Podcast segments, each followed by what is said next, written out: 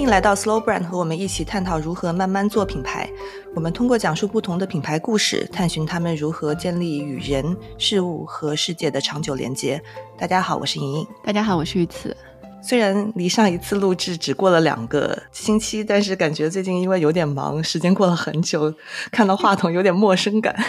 我也差不多，因为上一周我去参加了一个活动嘛，嗯，然后活动现场也看到了很多我们的听众，就非常感谢大家过来。那就刚刚说到说这两周其实工作上压了很多事情，但感觉玉子你也很忙，所以这集我们是在匆忙当中去做的一集内容。是的，因为这段时间一直在陆陆续续的搬家，然后我其实没有想到搬家的琐事真的特别多，然后感觉每天都在当货拉拉，就人形货拉拉，然后拉着各种各样的东西。你的东西里面什么东西会是最多的？个人的这些物品里面。个人物品啊，我想想，可能除了书以外，我可能衣服跟鞋子是最多的。所以，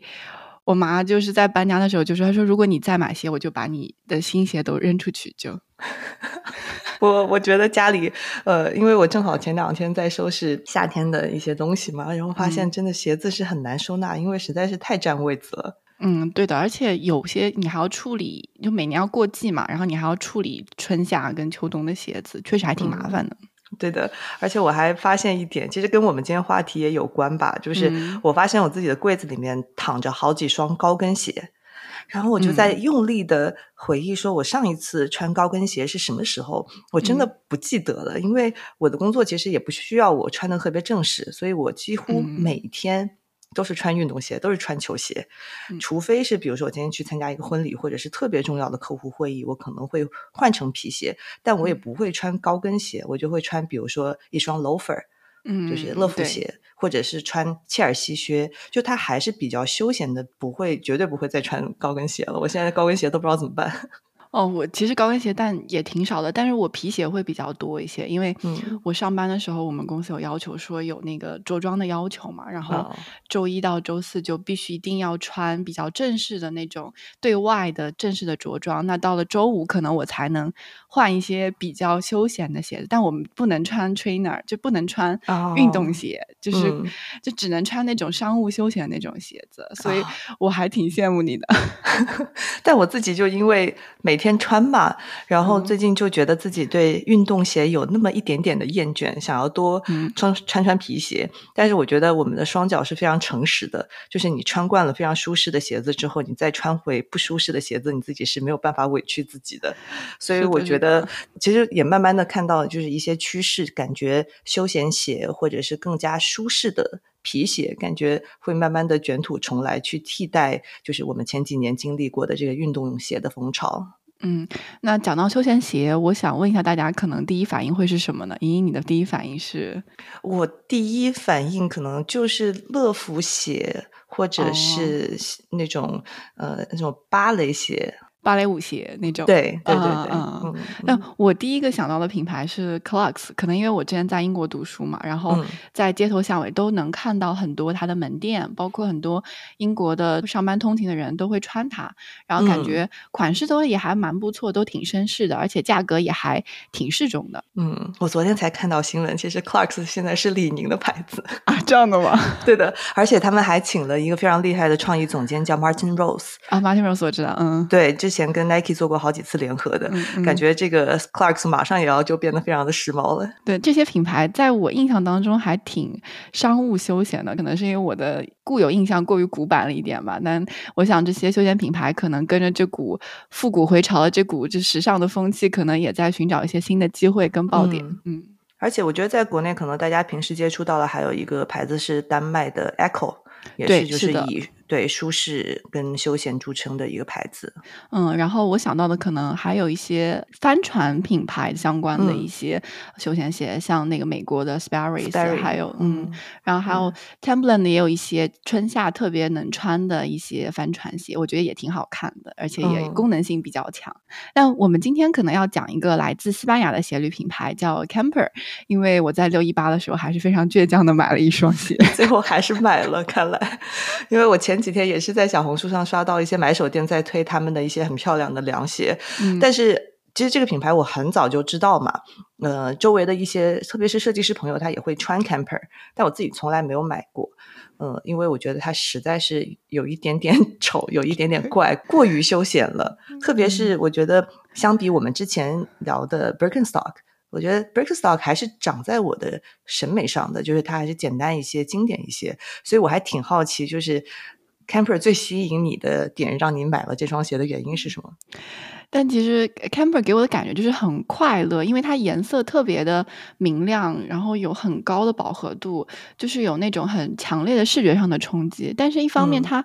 的色彩搭配又不是说。特别的违和，就还挺协调的，不会觉得说哇这个好奇怪这个颜色。然后我最近看他们的那个 lookbook，就感觉特别符合最近网上很火的那个多巴胺穿搭的那个形容，就是让你颜色很鲜艳，对，很撞色的那种。对对对，看了以后肾上腺素飙升的那种感觉，就是还挺欢乐的，就比较符合夏天。然后 Birken 就是我们也会觉得 Birken 有点怪怪的，有点丑丑的嘛，有些人。但是 Camper 的怪跟丑，感觉跟 Birken 有点不大一样，因为它还挺有童趣的，就是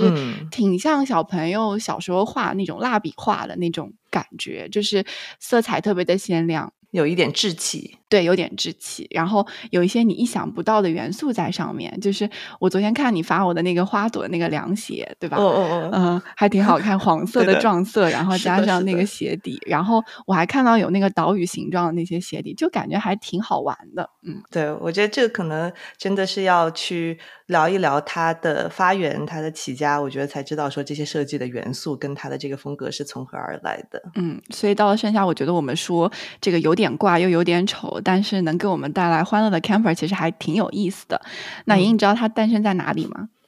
嗯，非常诚实的说，在这一期节目之前，我只知道它是一个西班牙品牌。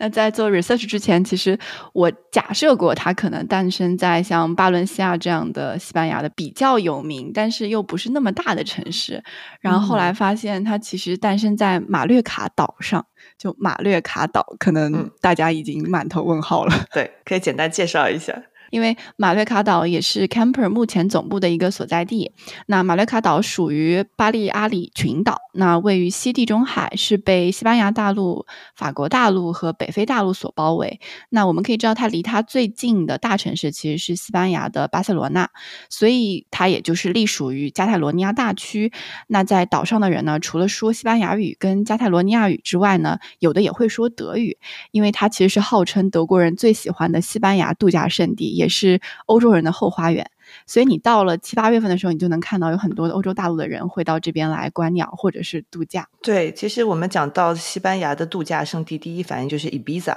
嗯，对，Ibiza。对，其实马略卡岛离它不远。然后它是在一个更大的一个群岛的那个区域里面，而且我记得我小时候去西班牙，我没有去过巴塞罗那，这个是一直我一直的遗憾。但是因为一些就是特殊的原因，我那个时候去是去到东南沿海，叫一个叫阿里冈德的一个地方，印象当中就是海特别特别蓝，然后海鲜特别好吃。嗯，对他们 tapas 真的真的特别好吃。嗯，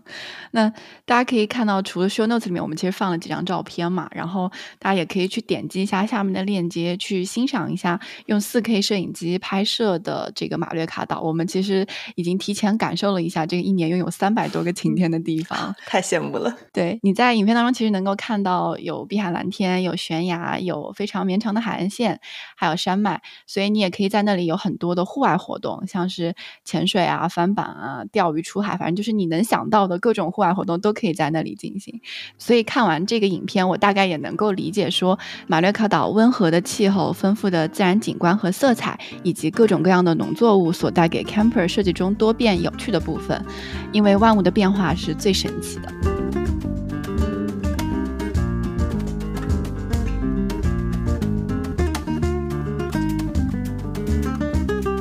那其实刚刚讲到说，呃，camper 是来自于西班牙的这个马略卡岛，那它其实正式的成立是在一九七五年。它的创始人叫洛伦佐·弗卢克萨 （Lorenzo）。那其实在地中海地区有很多制鞋的品牌，就是包括西班牙跟意大利，其实都有蛮多知名的品牌，而且他们往往都是那种百年制鞋家族。对对对，像 Santoni 这种。对的，然后就是有百年传承的这种。然后其实 Camper 它虽然是七五年成立，但是它的历史也是可以追溯到差不多一八七七年左右，也就是这个创始人 Lorenzo 他的爷爷叫 Antonio，他当时其实是一个岛上非常有丰富经验的一个补鞋匠。然后他有一次有机会从他的家乡去到英国去英格兰旅游，虽然说他当时不会说英文，但是他 somehow 呢还是带回了一台缝纫机，而且那个缝纫机是马略卡岛上第一台缝纫机，然后从这个缝纫机开始去做制鞋的生意。所以在安东尼奥带回了这个缝纫机之后呢，他也在马略卡岛的一个郊区叫做。英卡的小镇，然后开设了当地第一家制鞋的工作坊，那后来也就演变成了当地的一个手工艺的学校。那到了一八九一年的时候呢，他们的家族其实在当地其实已经非常小有名气了，然后整体的制鞋规模也做得越来越庞大。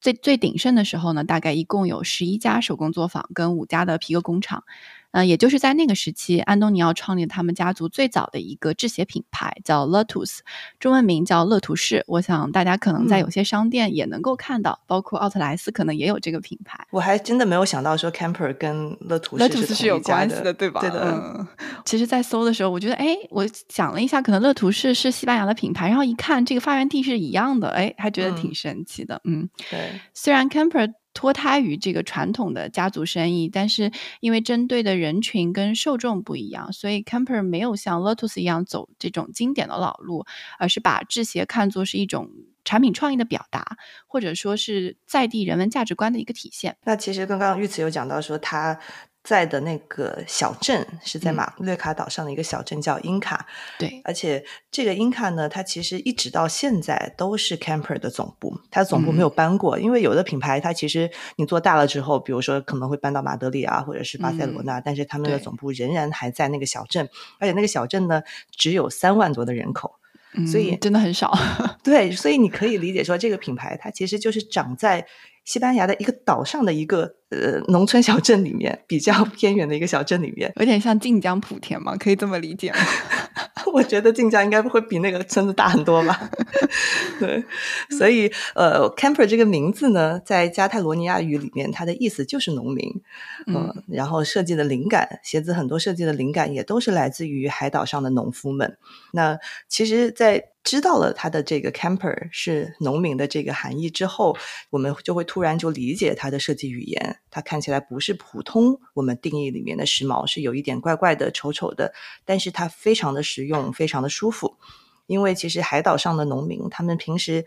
日常出行的方式就是走路嘛，所以 camper 它的产品设计跟它的设计理念就是来自于走路，而且他相信说。每个人都不一样，而且每个人可能会有自己的行走的方式。这个东西它也可以升华成为每个人你的生活背景跟生活的场景不一样。对，是的。所以，呃，Camber 他不想被一双鞋或者是一种风格所定义，而是做很多的创意、很多的概念，用做概念的形式来打造每一个产品。然后去探索设计的一些边界，但是在看他所有的产品以及在了解他的过程当中，你会发现，虽然说他一方面他放得很开，有很多创意，但是他所有的一些具体的做法都是反映了他们祖先的乡村的价值观，那就是节俭务实。欢乐以及对于自然资源的尊重，这其实跟其他很多鞋履品牌会不大一样，因为我们可以看到现在的很多设计师品牌会不约而同的形成一种潮流，像是我们之前提到的一些老爹鞋啊，或者说是厚底鞋，但是感觉 Camper 离这些潮流品牌会比较远一些，因为它有自己的灵感来源和自己的主题。那就像莹莹前面说的，它的价值观是节俭的。务实的，那我想他必然他的灵感来源是从他的生活出发，从他的在地出发。那我最喜欢的一个鞋款，可能也是 Camper 销量最领先的一个鞋款。嗯，据说现在目前已经累计卖出了一千一百万双了。那它叫 Pilotus，中文意思呢就是回力球。顾名思义。这个鞋款的创意来源其实是各种的球类运动，像是橄榄球、垒球跟网球。那这款鞋呢，其实也非常形象生动的诠释了这个名字。就他把他的鞋底制成了八十七个小球的形状，然后通过三百六十度的缝合，然后把它缝合成一个非常完整的鞋底。所以你在穿上它的时候呢，就有一种轻微的踩屎感，但是又非常的有趣。嗯嗯，所以就因为它这样既舒适又有趣的这种特性，包括它还终身质保，所以在一九九五年首次发售之后呢，一直持续销售至今，也是 Camper 一个非常经典的一个 icon 的一个鞋款。嗯，如果要讲到最 iconic 的，我觉得还是要追溯到他第一款鞋子，嗯，就是他的第一款鞋子叫 Camaleon。然后呢，它的灵感呢，同样是来自于一个多世纪前马略卡岛当地农民会穿的鞋。在看图片的时候，因为我其实不记得我看过它的实物，但是看图片呢，你就会觉得它有一点点像一双低帮的 Converse，就是还是蛮经典的一个帆布鞋，因为它是橡胶的底，然后鞋头也是一个橡胶的，它的鞋身是帆布的，但它整体的设计会稍微圆润一点。而且，因为这双鞋是他们的第一双，诞生在一九七五年，所以它鞋身上面会有一个小标标，上面写着一九七五。然后我看了很多他们不同的配色，其中有一款配色，我就觉得啊，这种配色就是 Camper 才会做的，就是帆布是土黄色的，然后配一个大红色的那个鞋带，就非常的有冲击力。嗯，对的，我觉得它还有一些各种配件，就把红鞋带可能换成绿色的，然后也是非常的有意思，所以就感觉 Camper 在配色设。实际上就做的特别的调皮，嗯，那到了一九八八年的时候，Camper 其实还更加的顽皮了一点，因为他们对这个鞋的左右脚必须要一样的这样的一个理念发起了一个新的挑战，然后就因为这个挑战，他们推出了一个新的系列的一个鞋款，叫 Twins，那。Twins 系列的这个鞋左右两只脚的图案是不一样的，然后他们希望通过这样的一个鞋款去证明说左右两只脚的个性，才能最终的造就一双独一无二的鞋。对，其实我们现在有的年轻人也会觉得自己买两双不同颜色的，然后就是拆了穿嘛，对吧？这个我在一样的，对我在高中的时候就干过这个事情，就买了一双三叶草的那个贝壳头，然后跟我朋友换了，然后一只是粉红色的，还有一只是银色的，因为我们俩鞋码一样。哇塞，好前卫，好时髦呀！然后当时想想就觉得还挺挺酷的哇。然后一看，你看一九八八年这个 Camper 其实已经那个时候就已经有非常反叛的这个精神，可能比我早了太多了。嗯嗯嗯，那个时候你还没出生的，对。其实这个想法在当时还是有点乖张的，但是没想到的是，这个叛逆的想法其实在那个时候还挺成功的，因为有非常多的人去穿他们这样 Twins 系列的鞋子。那今年呢，其实也是 The Twins 系列诞生的三十五周年。哇哦，我觉得他们就是设计上真的非常的天马行空。如果去看他网站上的，他其实把七五年到二零年每一年他都选了一个标志的一个鞋型去介绍。其实你仔细看，每一双都挺颠覆我们日常对休闲鞋的认知。因为讲到休闲鞋，可能我们日常认知就是 loafer、帆船鞋，然后帆布鞋等等。但是它的每一双就真的都有点。呃，很有设计感。据说他们在总部呢会有一个团队，是由设计师和当地的一些制鞋匠一起来工作。每年他其实是会输出超过五百个新的鞋型，其实非常的高产。这个感觉比那个快销时尚品牌还要要多得多，这种感觉。对，嗯，就感觉他们就一直在研究这个东西，以至于一五年的时候，也就是 Camper 成立四十周年的时候，伦敦的 Design Museum 还特地做了一个展，叫 Camper Life on Foot。可以把它翻译成为“行走的人生”吧，我觉得。那其实它展出了所有 Camper 鞋子从 research。到制作的整个过程，然后也包括了前面我们提到一些非常标志性的一些产品。其实我会特别特别想要去他们总部看一看，我觉得有机会一起吧。对，因为我觉得一方面那个那个岛肯定就是非常适合度假，就是你前面形容的。然后另外一方面，如果能看到他们去探索跟打磨鞋子的这全过程，我觉得会特别有意思。但我觉得还是他们的鞋子有一点抽象。然后我会把它类比成一个就是 designer piece 的家具或者是灯具，对，就是有设计感、有线条感，对它的对很抽象，然后很有设计。然后这个也是为什么我觉得它的产品跟我自己的衣橱不是那么适配。但我觉得有一点倒是它的店铺设计的非常的特别，所以我虽然说从来没有买过，但是每一次经过他们的店铺，我都会去进去看看。嗯，我其实感受跟你也差不多，因为在伦敦也当时会去逛一下，感受一下。但是我最近我最早的一次购买体验应该是回国之后了，当时是在天猫买的一双瓦尔登的厚底的德比鞋，这双很火，真的吗？嗯，因为我穿牛仔裤也可以穿，然后穿西装裤也可以穿，就还挺挺妙的吧。所以我觉得这双鞋其实，我觉得 Camper 是在把运动鞋跟皮鞋之间做了一个非常好。的平衡，然后也模糊了一些休闲和正式的一些边界，就感觉是一双比较好的鞋，能够诠释 camper 的一个设计表达。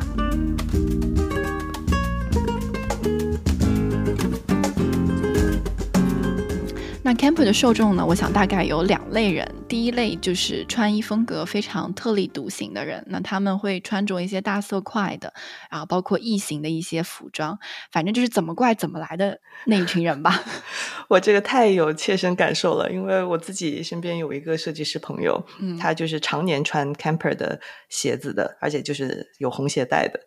而且呢，他的眼镜就是特别夸张，就是要么是颜色特别夸张，荧光色的，要么就是形状特别夸张，就是你说的异形，我觉得他。就是一个非常典型的，我觉得 camper 的受众。嗯，那我觉得还有另外一类 camper 的受众，就是追求极致舒适的那一群人，就是因为就是要穿坡跟也要做的非常实在的那种人。你说到坡跟，我就会想到，我看到他们有做一些高跟鞋嘛。嗯，然后会觉得这些高跟鞋完全不像就是平常的高跟鞋，因为它一点都不纤细，一点都不优雅，就是有一点笨笨的。但我觉得其实就是回到刚刚讲的，它的品牌的核心里面，舒适务实是非常重要的一块。那它在造型上面也是为舒适去做了一些调整，放弃了其他鞋子可能单纯只为外观去做的一些约定俗成的事情，比如说它会把鞋型改得更圆。把鞋背，它可能不会压得太低，它会更高一些，有富余的空间。对，然后它的鞋头也不会太尖。所以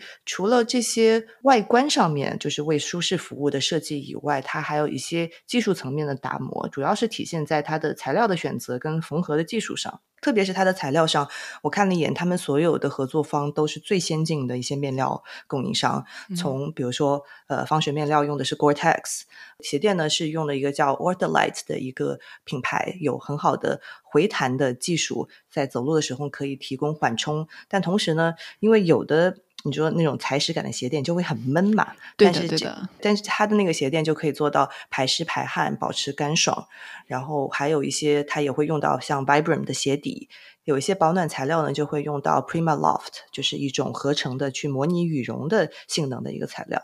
嗯，然后这些技术跟材质，其实，在 Camper 的各类鞋款上，其实我们都可以有一些不同的应用。它根据鞋款的样子或者造型，可以有一些灵活的一些调整。那我看到，我觉得应该。用的最多的鞋款应该是 Wabi 这款鞋，因为这款鞋非常的极简，它就是一双拖鞋。就因为它的灵感来源于日本的这个拖鞋嘛，所以在材质跟面料上，它会就会有更多的发挥。我看到有全橡胶材质的，也有全这个纤维材质的。那最近他们出的这一款其实是合成纤维，一种叫索罗纳的一个纤维材质。我觉得 Wabi 就是那种典型的一体成型的丑拖鞋，对，是的，就很像这两年流行的那什么 Easy 的还是 Adidas 那个拖鞋，但它的颜色啊材质就有很多的发挥的空间。对我觉得 Camper 是一个跨越年龄的品牌，其实你很难的直观的去判断说哦，它的这个产品是给什么样的年纪的人去设计的。而且，可能年轻的人他会选择更鲜艳、更大胆的款式，但是呢，比如说我们的像妈妈这样子的一些人群，他就会选择，比如说低调的黑色的款式，但是就是这个鞋子它是无比的舒适的，就特别适合他们。嗯，最近反正有这样的一种反过来的感觉跟趋势，因为我身边的年轻人好像更加喜欢黑白灰，我我不知道莹莹是不是这样的感觉。然后年纪大一点的就很喜欢，就是很亮的颜色，然后有很多的花啊，能够凸显他们这种就是年轻态的心态吧。是的，是的，就是还是要酷一点，潮一点。所以我觉得 camper。并不是因为它黑白灰的颜色，是因为它不够潮，所以你才下不去手。如果潮一点，我觉得你应该是会买单的。哦，我觉得是的，因为前两天我朋友给我看了一双他做的一个粉色的、黑色的还有白色的一个合作的系列，我觉得那双就很潮，就有一点心动。嗯，那一双应该是他们新增的这个产品线，叫 Camper Lab 的一个产品，嗯所以后面我会讲一下。这条产品支线其实跟我们一般产品做副线会不大一样，因为它的设计会更加的先锋，是 Camber 对于它目前现有的超现实主义的现实理念或者说美学的一个更加强烈的一种表达，有一点点像 Birkenstock 之前找各种设计师联名做的一些款式。对，但是它又是每年规律或者说每季度规律会去上新或者去联名的，嗯，是这样的。所以我觉得除了产品本身的这个幽默跟自由精神。之外，那这个副线的诞生其实要归功于一个人，他叫 Roman Claymore。那他其实是一位法国的设计师，也是 Camper 品牌有史以来第一位创意总监。因为在这个品牌诞生到二零一四年的时候，其实是没有任何一位设计师作为他们品牌的创意总监的。所以我觉得这个还是挺特别的。嗯，对。那说到克雷默，那他其实也是诞生于南法，同样也是一个地中海沿岸的一个城市吧。所以他天性非常热爱的艺术。那除了学习传统的这个服装设计之外，他也非常喜欢舞蹈，非常喜欢抽象的戏剧。所以他也参与过一些舞台指导，在视觉的艺术表达上有非常独到的见解。那在二零一四年正式担任这个创意总监之后呢，他觉得需要改变一下人们对 Camper 这个品牌特有的一。些印象，包括觉得丑丑的，可能非常的舒适。那他希望通过改变来吸引更多的消费者来购买他们的品牌。嗯，所以在二零一五年的时候呢，他上线了 Camper Lab 这个特别的企划，就促成了他跟很多潮流艺术家的合作，包括我们知道的像 Kiko 啊、Gosha 这样非常有名的潮流艺术家。嗯，这么一说，我觉得他跟 Birkenstock 的联名相比的话，他。的确会更加先锋一点，因为其实 Birkenstock 之前的一些联名还是比较高端的设计师品牌，从迪奥对吧，到 Joe Sander，到就是即使是 Pranza Schooler 也是比较成熟的。但是像 Kiko 跟 Gosha，那真是太先锋了。大家可以去看一下他们那个联名的一些海报，你会能感受到非常有强烈的未来感跟超现实主义感。因为二零一九年，Kiko 跟 Camper 的联名非常的火爆。虽然克雷默离开了 Camper，但是 Camper 还是把 Camper Lab 这个系列作为他们的一个支线，在二零二零年的秋冬季正式的上线了。那并且在巴黎、伦敦跟纽约开设了 Camper Lab 他们的特殊的。支线门店，嗯，我觉得他们还是蛮敢于尝试的，因为特别是讲到他们是一个底蕴非常深厚，根基甚至可以追溯到一八七七年的这样的一个家族企业，而且一直到现在，他们仍然待在自己发家的那个地方。但同时，我觉得他们在品牌还有产品上的创新程度，以及表达上的。创新程度和大胆的程度，是你很难在一个历史这么悠久的一个家族企业身上去看到的。所以我也做了一些呃 research 去看，说到底他们现在的这个经营理念是什么样子的。然后我就看到，现在他们的 CEO 也是他们的第四代，呃，叫 Miguel，就是创始人 Lorenzo 他的儿子。他在一些公开的场合，他就经常会去说，他说我的工作就是去 take chances。就是去冒险做一些尝试，所以刚刚讲到的 Camper Lab 这个项目，以及后面我们提到的有个叫 Camper Together 的一些设计师的合作项目，其实都是他去带领的，而且他还把自己家在那个马略卡岛上面的一个庄园变成了一个品牌的实验室。去做在呃设计上面的一些创新，而且我特别喜欢他讲的另外一个点，我恨不得要跟每一个我的客户讲这个事情。嗯，就他说在 Camper，我们不相信 Focus Group 和营销专家说的话，我们只做我们觉得对的事情，就是非常有自己的主见跟自己的思考，还有自己的坚持。然后，所以他们的胆子就特别大，他们就觉得说自己不是一个 fashion brand，他们是一个超越。Beyond Fashion 的一个品牌，超越 Fashion 的一个品牌。那同样都是做联名和一些呃合作项目。那我觉得 Birkenstock 可能会在创意上会更加的严谨，更强调自有品牌的一些印记。因为我们能看到，像它的鞋面上的那个大扣子，包括它的那个鞋底，就会非常有记忆感。但是 Camper 其实我觉得他不太在乎说产品上是不是能够找到属于 Camper 自己的一些印记。他比较擅长跟不同文化的人进行打交道，也擅长尝试不同的设计风格，去进行一些不同风格的碰撞，通过合作上的很多可能性去重新塑造 Camper。其实有历史、有传统的品牌很多嘛，嗯，如果是要去讲你的传承的故事，你把这个故事讲好也并不是那么难。但我觉得最难的是如何去不被这些传统绑住。在能够保留你的根基的基础上去与时俱进，而且我觉得有一个人他描写 Camper 描写特别准确。他说他有一种地中海文化特有的 gentle satire，就是温柔的讽刺，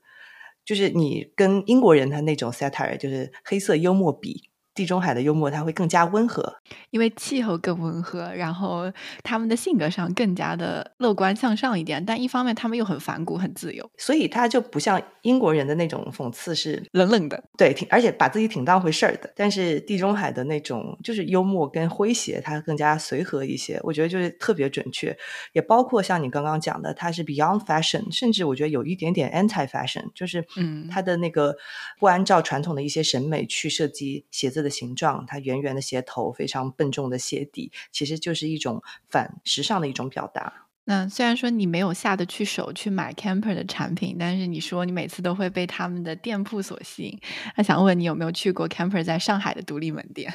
啊，实在是在中国没有逛过他们的店铺，就是在纽约的时候，因为就是上学路上经过 SOHO。有的时候会进去看看，嗯，但是其实我我特地看了一下他们到底经营的怎么样嘛，就是呃，其实，在疫情之后，他们也在大力去开发他们的电商，嗯，呃，有一个报道我看到说，他二二年的生意规模是在一点七五亿欧元，差不多十几亿人民币。然后你如果对比它四百家门店这样的规模，其实我觉得这个生意其实还挺一般的，嗯，特别是在国内，我相信就是之所以我们没怎么听说过，然后它的店铺现在应该也只有一家的原因，就是因为它之前都是经销商在做。对，所以我们之前能看到 Camper 很多是跟大的经销商合作，就比较有名的像香港的这个 IT，然后还有一些像百货型的买手门店能看到它，像是老佛爷或者是连卡佛。那这几年，他们才开始尝试说，逐渐的收回这个经营权，去相继开设一些天猫店和实体店。那 Camper 在中国的第一家旗舰店，其实跟大多数现在的品牌选择首进中国是一样，他们也选在了上海徐汇区。然后，但他们的店是在衡山坊，在衡山合集的边上。嗯，可以做一个小独栋这样子。对对对，但因为开业的时间点是在二零二一年嘛，就是非常特殊的时期。所以当时没有激起太多的水花，那可能也是因为整家上海门店的理念是比较简约或者是可持续的，所以在整体的视觉上给大家的冲击感也没有像其他门店那么的强烈。嗯嗯，但是我们可以看到的是，在 Camper 在西班牙以外的国家跟地区，它的门店是非常有个性跟特点的。因为 Camper 从九十年代的中期开始，他们就决定说，让每一家门店都有非常强的设计概念跟设计感，让每一个进 Camper 的顾客都能有新的视觉体验。因为这样的一个初衷吧，所以他们就有了自己的一个新的概念理念，叫 Camper Together。那他们就尝试说与全球领先的创作者进行合作，去设计鞋款，去设计他们的店铺。嗯，那接下来就要去跟大家分享一些大师的名字了。嗯，对 的，因为他的这个 Camper Together 的合作项目里面包括了非常顶级的建筑师，比如说南斗佐藤大。比如说魏延武、板茂，然后呢也会跟一些比较厉害的现代家具的设计师，其中就有一个西班牙的国宝级的设计师叫黑米海用，然后呢也会跟一些呃先锋的艺术家进行合作。那这些做出来的门店就非常颠覆我们传统对零售空间的一个想象，就是。概念感十足，而且艺术家他自己的个人风格也是发挥到最大的一个程度。你每一家走进去，就像一个鞋子的 gallery 一样，就不像一个店铺。我前两天看了一个他们跟 Vitra 一起合作的一个展，然后是在放在了 Vitra Museum 里面。哇，好棒！你可以去搜一下。好的，这些店铺就是真的很很不一样，而且也不是说他设计了一个店铺去复制，就是他每到一个城市，可能都会找不同的一些设计师去合作。比如说像呃 Nando，他给他设计的店铺，它的概念就是在空中的漂浮的鞋子。最早的时候是在一些小规模的门店里面把鞋子悬在空中，但后来在一些比较大型的，比如说在纽约第五大道上面旗舰店的设计，他就把一排一排白色的。Pelotas 就是你说的那个回力球鞋，它的这个鞋款的树脂的模型固定到墙上，就是一排一排的固定上去，然后就好像漂浮在这个墙上一样。然后呢，还有一个我觉得很有意思的是魏延武设计的店铺，应该是在这个我也看到了。对，他是先在一四年的时候给他们做了一个米兰的店，是用一个比较简单的复合板穿插而成的一个系统，然后很巧妙的把店铺的灯光的装置去嵌在了这个复合板里面。然后后来一八年的时候呢，他又把自己就是日本的一些元素跟风俗融合进来，用陶瓷片来做了呃 Camper 在巴塞罗那的店铺。嗯，但虽然说我们会被他的这个店铺的设计感所吸引，进到店铺里面去，然后去看一下他们店铺设计是怎么样的，但是 Camper 还是会。去突出他们所最终要陈列的这个东西，其实是他们自己的鞋子，因为他们有一个非常大的展台。我想每一个店铺都会有这样的一个陈设，就是让你一目了然的看到他们把所有的鞋款都放在一起，然后没有太多的违和感，然后你又可以非常随意的拿起，然后放下。对，其实即使是像黑米海用这么这么风格强烈的设计师，给他们在设计店铺里面。它虽然说有，比如说特别比例夸张的大的吊灯，就是台灯形状的吊灯，然后用了像红色、金色，就是非常冲撞的颜色，但是鞋子还是。被排在了像你说的一个大桌子上，就是像一个餐桌的一个大桌子上，然后就在你的就是腰线的这个位置，所以你进去之后，你就非常轻松的就能够随意的拿起来。所以我觉得这个原则就是让大家能够非常随意的跟这个鞋子交互这件事情，我觉得还是 Camper 做的很好的。其实虽然说他们跟这么多不同的设计师去合作，但怎么样去把控这个更统一的体验，其实，在总部他们有一个五个人的 in house 的建筑设计团队，然后去对接每。一个客座的设计师去确保他们的这个创意跟设计能够去落地，而且就像刚刚讲的，他能够去把控在设计师他发挥出个人特点的同时，去保有品牌的一些更核心的、更务实的和给每一个人设计的这种平易近人的感觉。那其实我自己觉得，就是每一个店铺做一个新的概念，是一个非常挑战的事情。那国内外很多的品牌，包括我们之前聊到过的 ESOP。像国内的文献，还有像呃，今天我看到刚融了一轮新的钱的那个 M Stand，就是他们就是在每一个地方都会做一个新的概念嘛。但我觉得最难的是你怎么样做到形散神不散？你到底是在一个什么样的框架下去做变化？不管是引入的。本地的元素还是设计师的特色，但都是在一个合理的你这个品牌的逻辑里面的。所以我觉得，就是一店一概念这种做法，在商业界其实还蛮难的，也不大寻常。因为你要想，这个物料跟设计其实是不能够再次重复进行使用的。然后你每做一家店都要重新开始，所以在这个标准化的商业世界里面，Camper 能够把简单的事情做得复杂，但是又力求它创意跟实用的并存。其实我觉得这还。挺值得我们去珍惜的。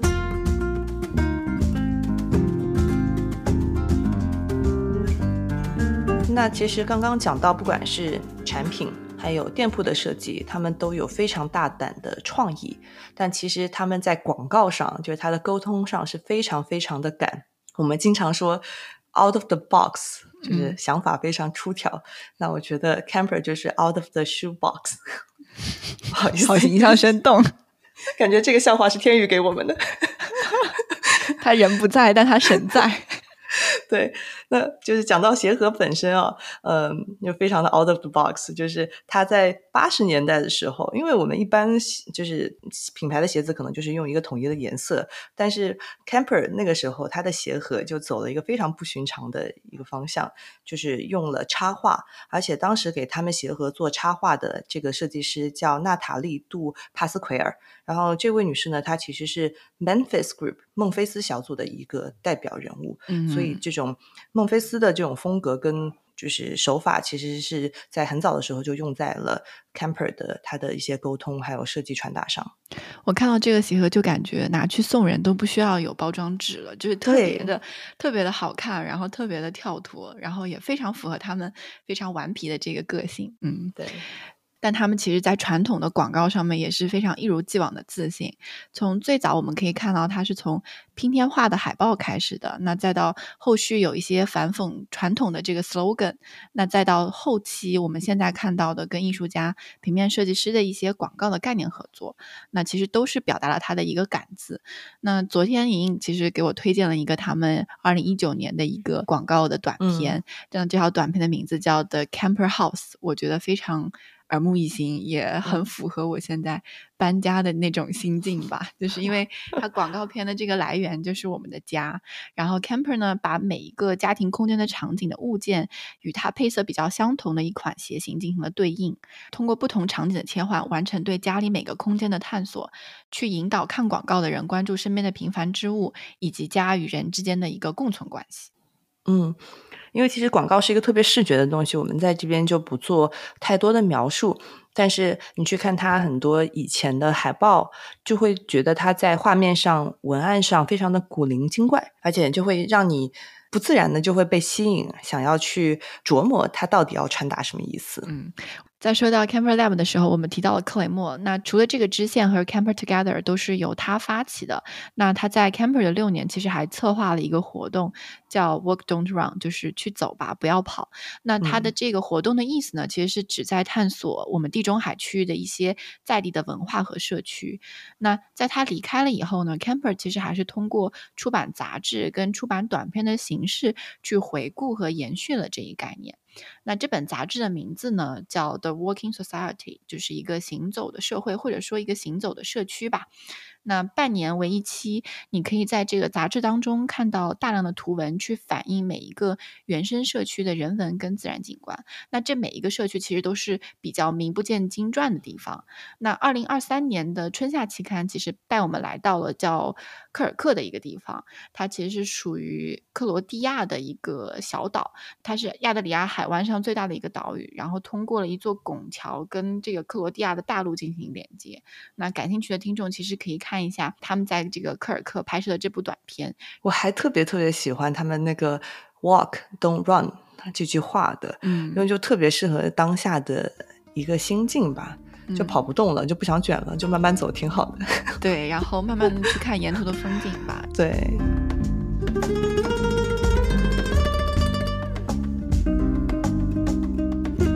其实很多人都说，一个品牌它最好的广告是店铺，因为店铺是一个特别具体的触点。但 Camper 还做了一件事情，我觉得它是一个极致的广告，或者是极致的触点，就是 Camper 做了一个酒店，呃，应该是两家酒店，一家在巴塞罗那，一家在柏林。这个真的确实非常的赶，我只能说，因为太难了做酒店。是的，因为你首先他要把这个本质做好，就是你必须要是让大家住的舒服又很方便的一个酒店，然后其次你才能够去传达品牌的一些理念。所以在整个酒店的设计上，他会非常强调我是非常简单的，而且我是 respectful，就是很尊重。人们他需要的这种私密的空间和人们的一些需求，同时它要是非常的人性化的。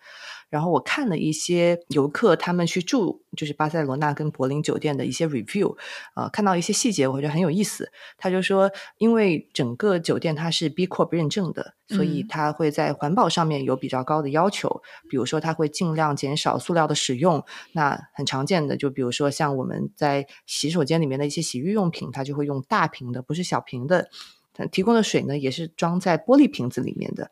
但是它的人性化体现在哪里呢？就是它给你的水，如果是放在床头的那一瓶，它不用玻璃瓶，这样方便好拿。对，它就用塑料瓶，怕你打碎。我觉得哇，这个实在是太贴心了，就会把很多的没想到的细节都帮你考虑到了，然后就是让你有一种。安全感，而且它的那个酒店里房间里面是没有，就是我们通常看到那个小吃吧，但它在大堂里面就是有二十四小时的冷热饮，有小吃，呃，里面会提供就是西班牙语里面叫 tempi 的这样的一种小吃，我不知道我的西班牙语发音对不对啊，反正就是那些小小的零食。嗯，你不说我大概也能想象，因为。在西班牙，大家就会晚上坐在吧台，然后喝着 sangria，然后吃这个 tapas，就很惬意。是的，那这个酒店里面品牌的延续体现在哪里呢？那除了比如说红色是一个主题色，它的房间里面有很多非常有设计感的灯和家具。然后除此以外呢，酒店房间里面都有拖鞋的嘛，然后它里面放的拖鞋就是我们前面讲的那一双瓦比。对，就可以让大家就是在房间里面就能够体验到产品，嗯，而且除了做酒店以外，他们还在呃欧洲有两家餐厅，所以我觉得品牌把自己的一些精神落到一个非常非常具体的实体体验上面，我觉得 Camper 做了很多尝试。那说到刚刚酒店，一说到餐厅，另外一个我们之前讲过的品牌 MUJI，它其实也做了它的 hotel，有在银座有一家店，那在国内有北京店，有深圳店。我觉得它的餐厅体验其实也还挺不错的，因为我去当时是北京的这个 MUJI hotel 嘛，然后首先地理位置很好，它在前门，所以餐它把餐厅放在了最顶层。然后你就能够看到从餐厅看到那个前门的这个门楼，然后整体的这个氛围也相对来说比较温馨，有一种 让我回家吃饭的感觉。因为那天早饭我其实不大记得我吃了什么了，但是服务员在你上来以后，他就会问你想吃日式的定食还是西式的定食，然后点完以后他就给你端上来，就你不像是一般的酒店，你需要去自助去进行自己的挑选。然后这样的氛围其实还挺棒的啊！我正好下周要去北京，我要把我订的酒店换掉，我要去住一下木之 hotel。可以的，你可以去尝试一下，看看是不是服务体品质有提升。好的，那在我的理解里，酒店有家的感觉就是比较成功的酒店，像是我们刚刚讲的 Camper 和 Muji，我觉得其实是这一类的。那另一类，我觉得品牌做酒店，像是宝格丽或者是 Armani，他们提供的更多的是超越家的一种尊贵感。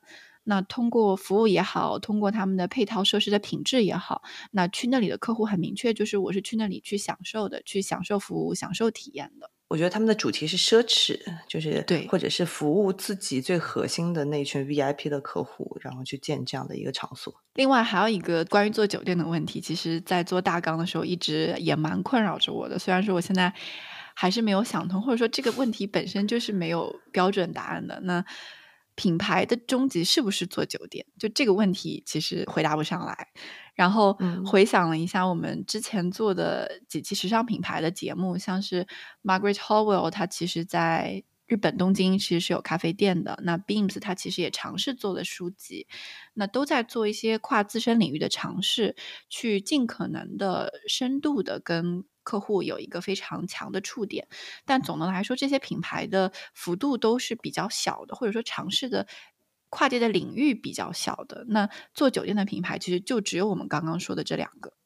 嗯，我觉得你讲的在店铺里面有咖啡店，或者是在店铺里面放书店，这个是一个概念。然后跳脱出来，完全做一个以这个品牌作为命名，或者就是以品牌的名义去做一个餐厅。咖啡店和酒店那是另外一回事情，因为它本身不是依托于零售，它自己要作为一个餐厅跟酒店，它是要成立的嘛。对对对。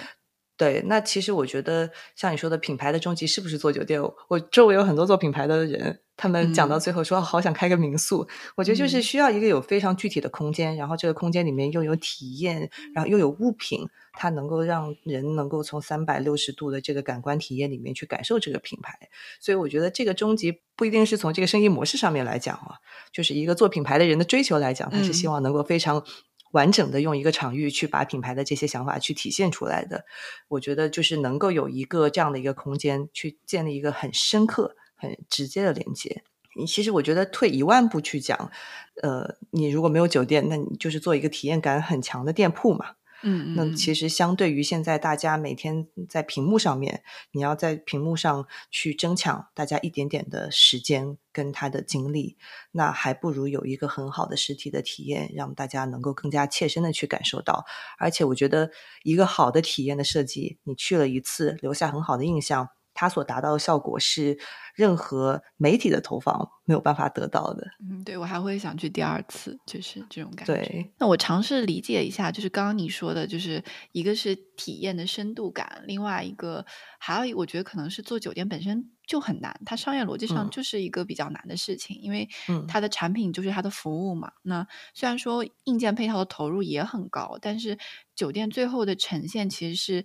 囊括了衣食住行里的所有的服务的。那这一点其实是没有很难说很难以标准化的方式去进行人为控制的。但我觉得可以退而求其次嘛，就是说我们开一个餐厅，像资生堂，它在银座就有一栋楼，上面有美容，然后有。买他的化妆品的同时也有餐厅，或者说像呃，正好之前我去成都的时候，LV 在那边做了一个餐厅的概念，请了一些厨师过来做做餐食。那再往后退的话，其实就是比较日常的咖啡店，规模比较小。对，比如说我正好前几天去了上海的 Le Labo 的新店嘛，那它其实，在二楼就留出了非常大的一个空间，它里面就是做成一个起居室的一个状态，呃，没有任何的。呃，产品的展展示，就是希望大家能够在这个里面去感受一下他们这个品牌它的呃整个的对艺术的一个表达。然后，其实我自己觉得那个空间非常的奢侈，因为你在新天地有这么一大片地，你可以，而且还有一个小露台，你可以去感受这个上海非常历史悠久的一个老房子里面的一刻宁静，我觉得很难得。然后他在里面也做了一个咖啡吧，然后主要是卖植物奶。为基础的，或者是呃全素的一些烘焙产品，所以，但我我觉得这个跟我们今天讲的 Camper 开酒店不是一个概念，它还是在一个零售架构里面去去做咖啡，但我觉得可能更可比的是一个单独的生意，也比较像 Love Loven 比较早在嗯，应该是表参道吧，东宁的表参道开的那家全球的旗舰店，我觉得就还蛮成功的，就是因为它。就是一家单纯的咖啡店，我是真正的尝试去运营一家咖啡店。我有好的咖啡，我有好的氛围。那愿意来咖啡店的人，那就来咖啡店坐一坐，喝杯咖啡。它不是一一个品牌的附属品，它是一个单独的一个独立存在。对，所以你要做要做得好，不然的话，对品牌来说就是一种反噬。Camper 作为一个鞋履的品牌，让我们看到了无限的创意和创新，同时又。从一而终的遵循一样的价值观：节俭、务实、欢乐，以及对自然资源的尊重。B Corp 的认证就是对他这些价值观最直观的认可。当很多品牌花了很长的时间在极力满足 B Corp 标准的时候，Camper 其实已经通过他自身的很多表现，轻松的获得了 B Corp 的认可，甚至比大家走的会更加的长远一点。那举一个比较简单的可持续的例子。Camper 除了在材质上实现了循环利用，非常注重天然，也非常注重耐久性。他们也非常强调人文上的一些细节关怀。那就比如说，在给小朋友设计鞋子的时候，他们就特别推出了一个 First Walker 系列，就是给那些刚学会走路的小朋友去制作他们的鞋款，也真的兑现了 Camper 的那句话，就是为每个人的行走去设计鞋子。其实，休闲鞋本身就是一个非常宽泛的概念。只要不是运动鞋，不是皮鞋，那这之间有太多的可能性了。那 Camper 恰恰就是在探索，并且不断挑战休闲它的定义。那这期节目就到这边，也非常欢迎大家能够在评论里面分享你们最喜欢的 Camper 的鞋款，或者是你们去过的最有意思的 Camper 的店铺。我们下期再见。